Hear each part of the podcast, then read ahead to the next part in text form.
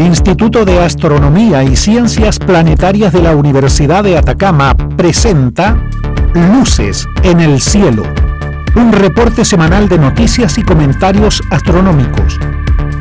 Con Katy Vieira, astrónoma y académica de la Universidad de Atacama, que nos trae además una agradable selección musical para amenizar este recorrido. Póngase cómodo porque ya comienza Luces en el Cielo.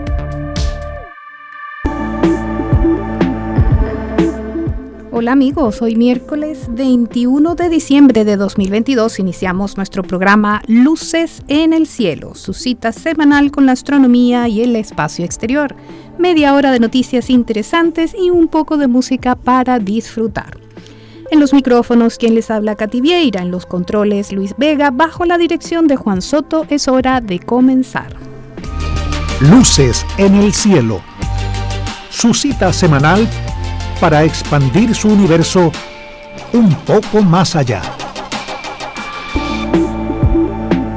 Damos inicio a la emisión número 63 de Luces en el Cielo con un poco de música como siempre. Hoy nuestro invitado estelar es el mexicano Luis Miguel y su primer tema, y que comienza oficialmente el verano, es Todo por su amor.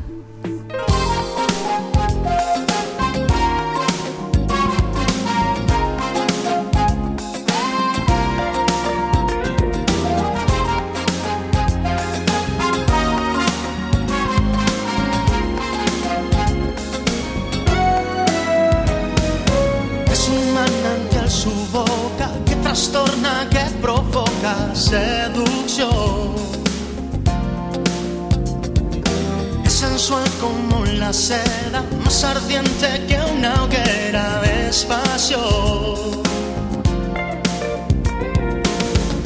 Es inaguantable.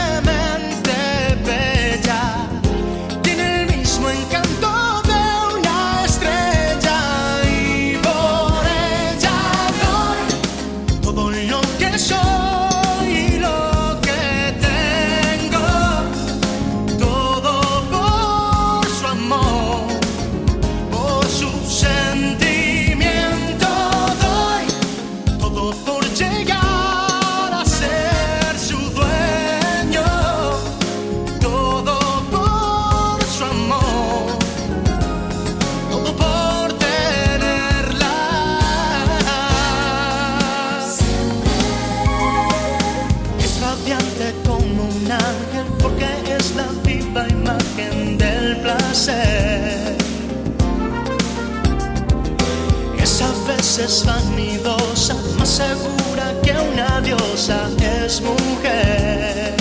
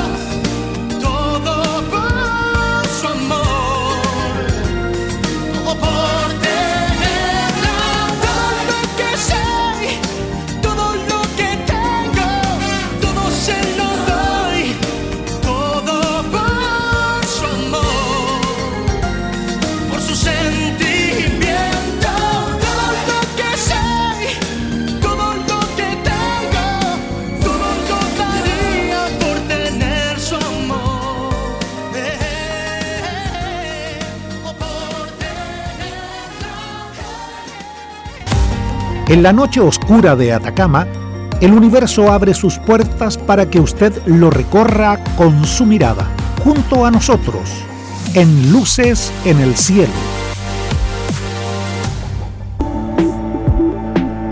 En nuestro primer segmento hacemos un recorrido del cielo diurno y nocturno. Estamos en la semana número 51 del año.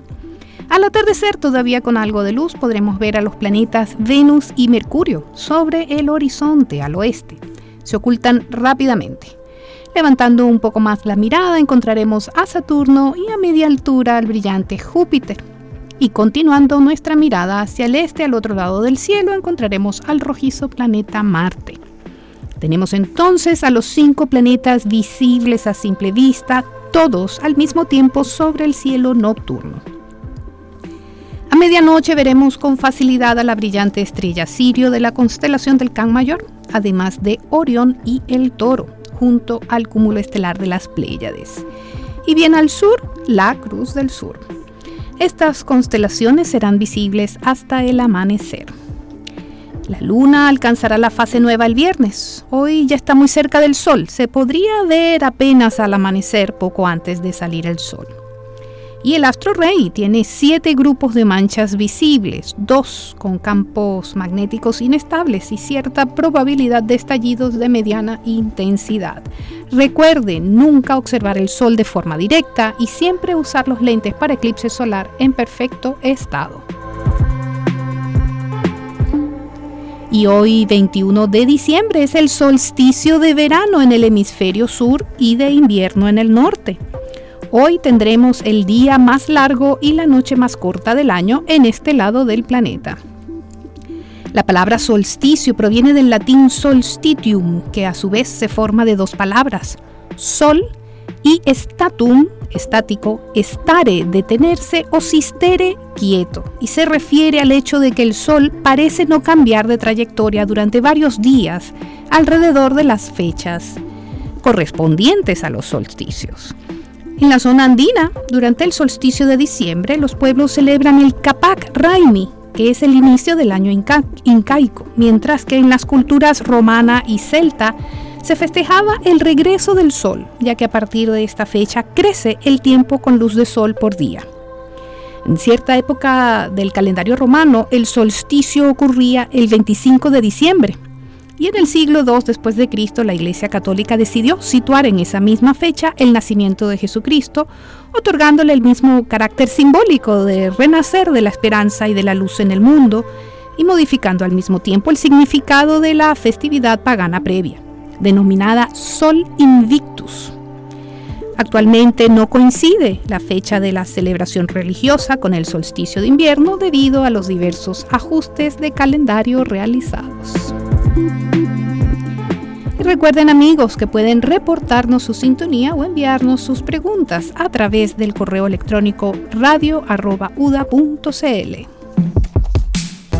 Luces en el cielo, la revista radial astronómica de Atacama, todos los miércoles a las 11 de la mañana por Radio Universidad de Atacama, 96.5 FM.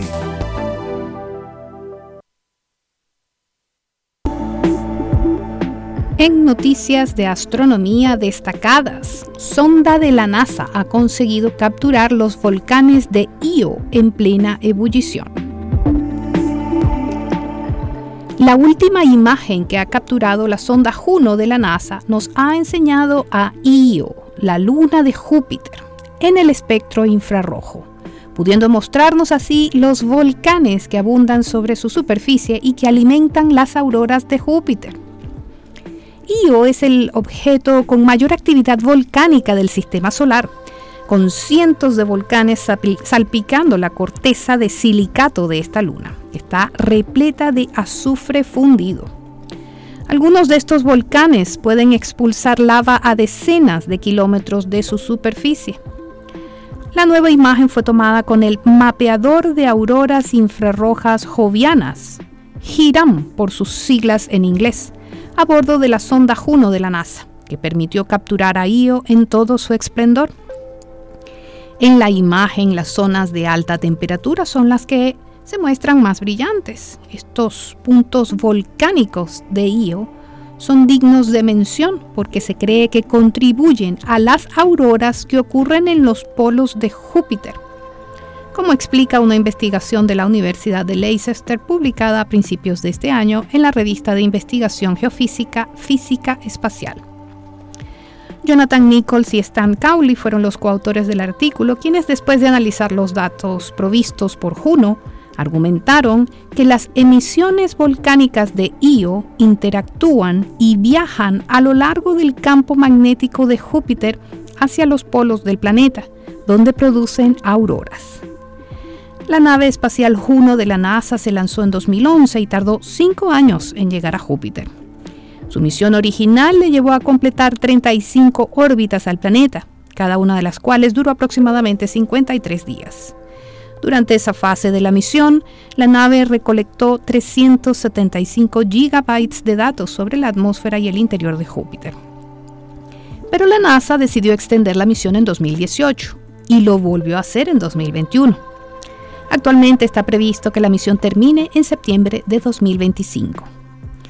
El equipo está muy emocionado con que la misión extendida de Juno incluya el estudio de las lunas de Júpiter, con cada sobrevuelo hemos podido obtener una gran cantidad de información nueva, dijo Scott Bolton, investigador principal de Juno y quien trabaja para el Southwest Research Institute de San Antonio, Texas, en Estados Unidos.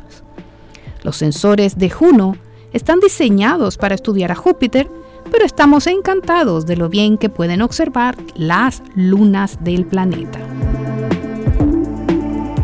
Y continuamos ahora con una segunda canción de nuestro invitado musical. Luis Miguel interpreta Santa Claus llegó a la ciudad.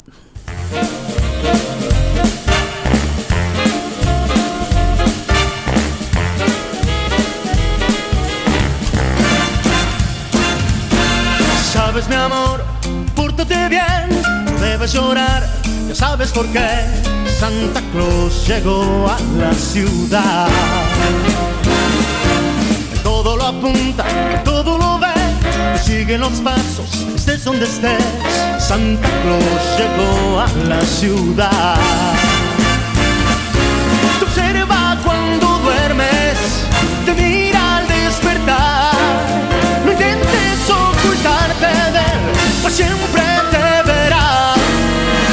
de ti él sabe de mí, Él lo sabe todo, intentes huir. Santa Claus llegó a la ciudad.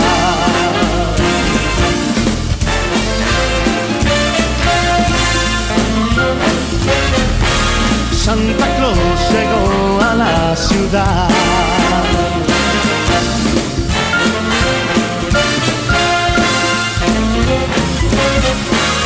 Santa Claus llegó a la ciudad. Te observa cuando duermes, te mira al despertar. No intentes ocultarte de él, pues siempre te verá. Él sabe de ti, él sabe de mí, lo sabe todo. No intentes huir. Santa Claus llegó. Santa Claus llegó. Santa Claus llegó a la ciudad.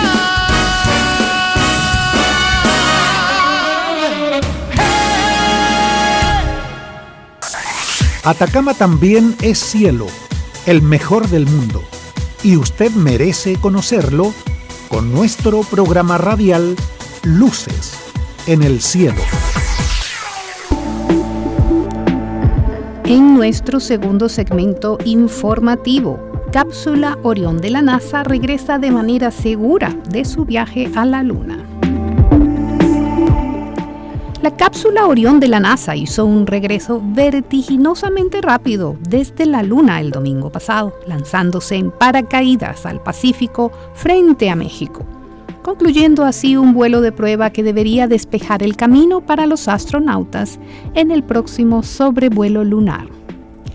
La cápsula entrante golpeó la atmósfera a Mach 32, es decir, 32 veces la velocidad del sonido y soportó temperaturas de reingreso de 2.760 grados Celsius antes de caer al oeste de Baja California, cerca de la isla Guadalupe.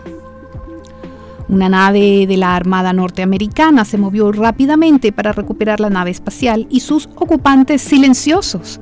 Tres maniquíes de prueba equipados con sensores de vibración y monitores de radiación.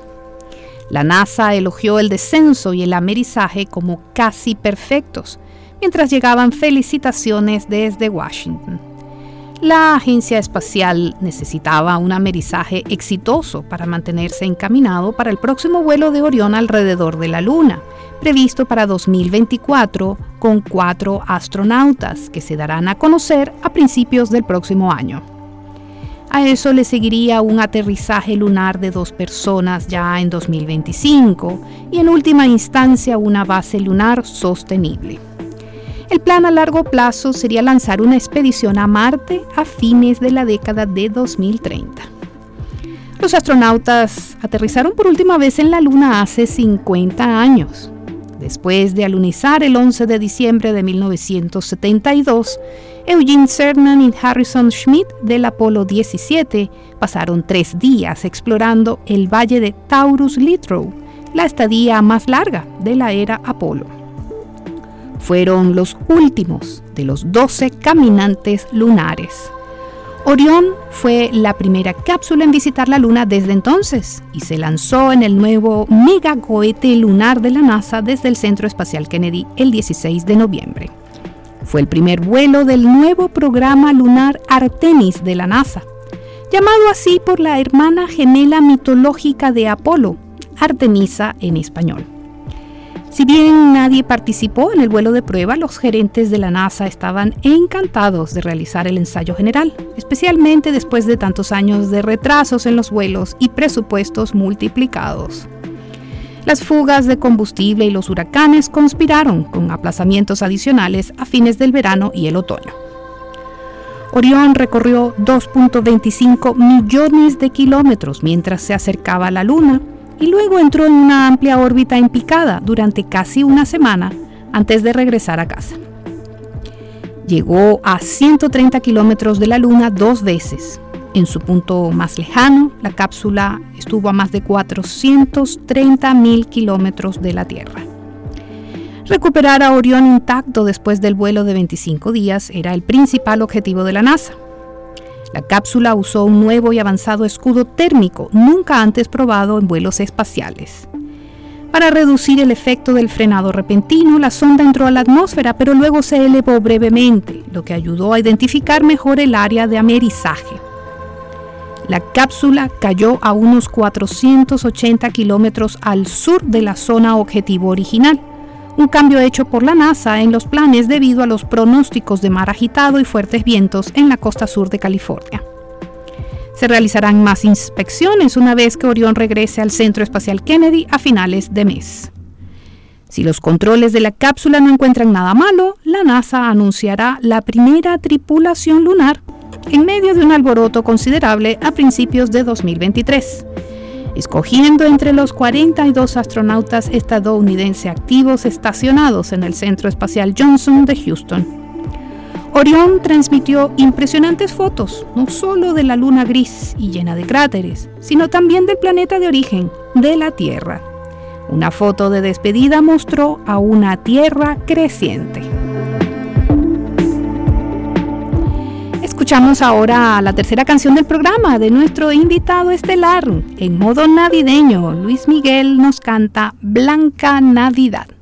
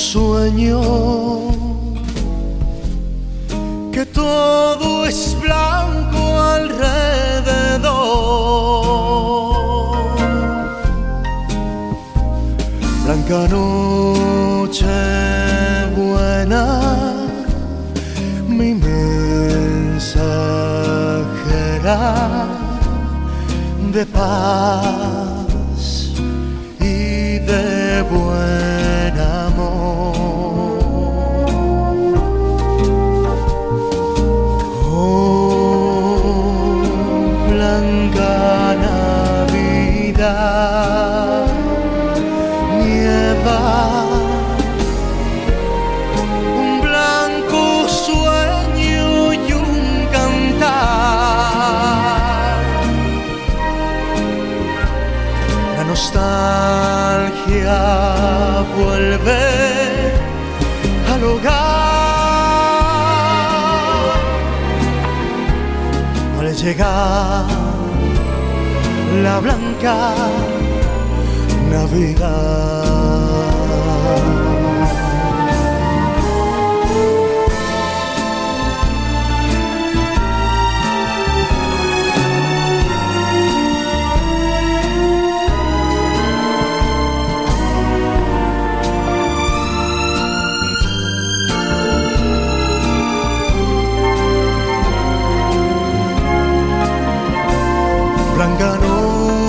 Noche buena, mi mensajera de paz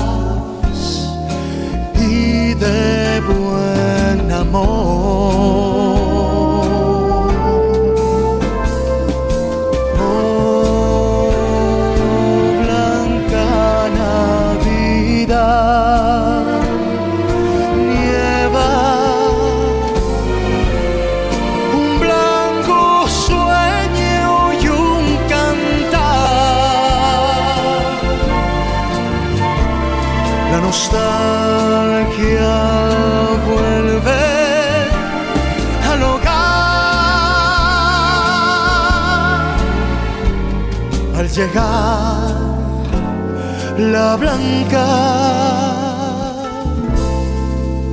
Navidad.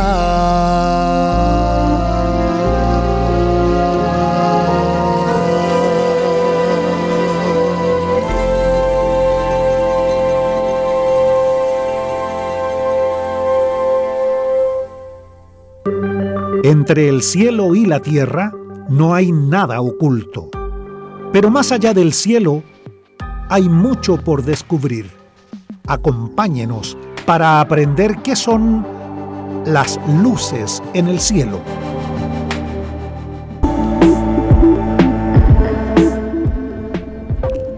En nuestro tercer segmento de noticias, NASA lanza una misión internacional para estudiar el agua de la Tierra. Satélite construido por las agencias espaciales norteamericana NASA y francesa CENES para observar casi todo el agua en la superficie de nuestro planeta se elevó en su camino a la órbita terrestre baja hace pocos días. La nave espacial Surface Water and Ocean Topography, SWOT, en español Agua Superficial y Topografía Oceánica, también cuenta con contribuciones de la Agencia Espacial Canadiense CSA y la Agencia Espacial del Reino Unido. La nave espacial SWOT se lanzó sobre un cohete SpaceX desde el complejo de lanzamientos espaciales 4E en la base Vandenberg de la Fuerza Espacial en California, con una misión principal de tres años.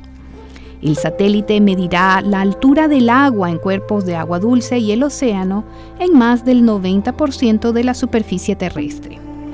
Esta información proporcionará información sobre cómo el océano influye en el cambio climático, cómo un mundo que se calienta afecta a los lagos, ríos y embalses, y cómo las comunidades pueden prepararse mejor para desastres como las inundaciones. Después de que SWOT se separó de la segunda etapa de un cohete SpaceX Falcon 9, los controladores terrestres adquirieron con éxito la señal del satélite. Los informes iniciales de telemetría mostraron que la nave espacial goza de buena salud.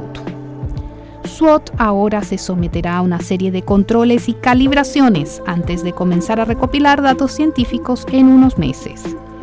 El calentamiento de los mares, el clima extremo, los incendios forestales más severos son solo algunas de las consecuencias que enfrenta la humanidad debido al cambio climático, dijo el administrador de la NASA, Bill Nelson. La crisis climática requiere un enfoque de todas las manos a la obra. Y SWOT es la realización de una asociación internacional de larga data que en última instancia equipará mejor a las comunidades para que puedan enfrentar estos desafíos.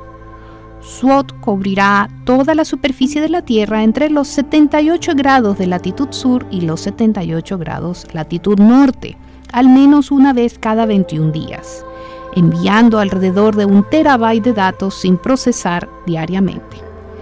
El corazón científico de la nave espacial es un instrumento innovador llamado interferómetro de radar de banda K, que hace rebotar pulsos de radar en la superficie del agua y recibe la señal de retorno usando dos antenas a cada lado de la nave espacial. Entre los muchos beneficios que proporcionará la misión se encuentra el obtener una imagen significativamente más clara de los cuerpos de agua dulce de la Tierra, al proporcionar datos sobre más del 95% de los lagos del mundo de más de 6 hectáreas y de los ríos de más de 100 metros de ancho.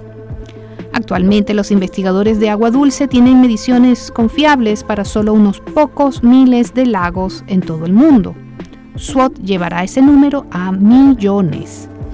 A lo largo de la costa, SWOT proporcionará información sobre el nivel del mar, llenando los vacíos de observación en áreas que no tienen mareógrafos u otros instrumentos que miden la altura de la superficie del mar. Con el tiempo, estos datos pueden ayudar a los investigadores a rastrear mejor el aumento del nivel del mar, lo que afectará directamente a las comunidades y los ecosistemas costeros.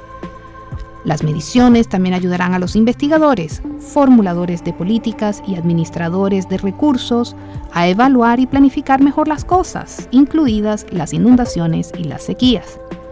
Al proporcionar información sobre dónde está el agua, de dónde viene y hacia dónde va, los investigadores pueden mejorar las proyecciones de inundación de los ríos y monitorear los efectos de la sequía en lagos y embalses. Solo en el cielo más oscuro brillan todas las estrellas, como luces en el cielo. Amigos, hemos llegado al final de Luces en el Cielo, su programa de astronomía en Radio Universidad de Atacama. Puede escucharnos nuevamente esta misma noche en nuestra retransmisión a las 22.30 y también por internet a través de nuestro podcast Luces en el Cielo Radio UDA en Spotify. Los esperamos el próximo miércoles desde el desierto de Atacama, bajo los cielos más limpios del mundo, en la frecuencia modulada 96.5. Hasta la próxima. El Instituto de Astronomía y Ciencias Planetarias de la Universidad de Atacama presentó Luces en el Cielo con Katy Vieira. Te esperamos el próximo miércoles en este mismo horario por Radio Universidad de Atacama 96.5 FM. Luces en el cielo. Su cita semanal para expandir su universo un poco más allá.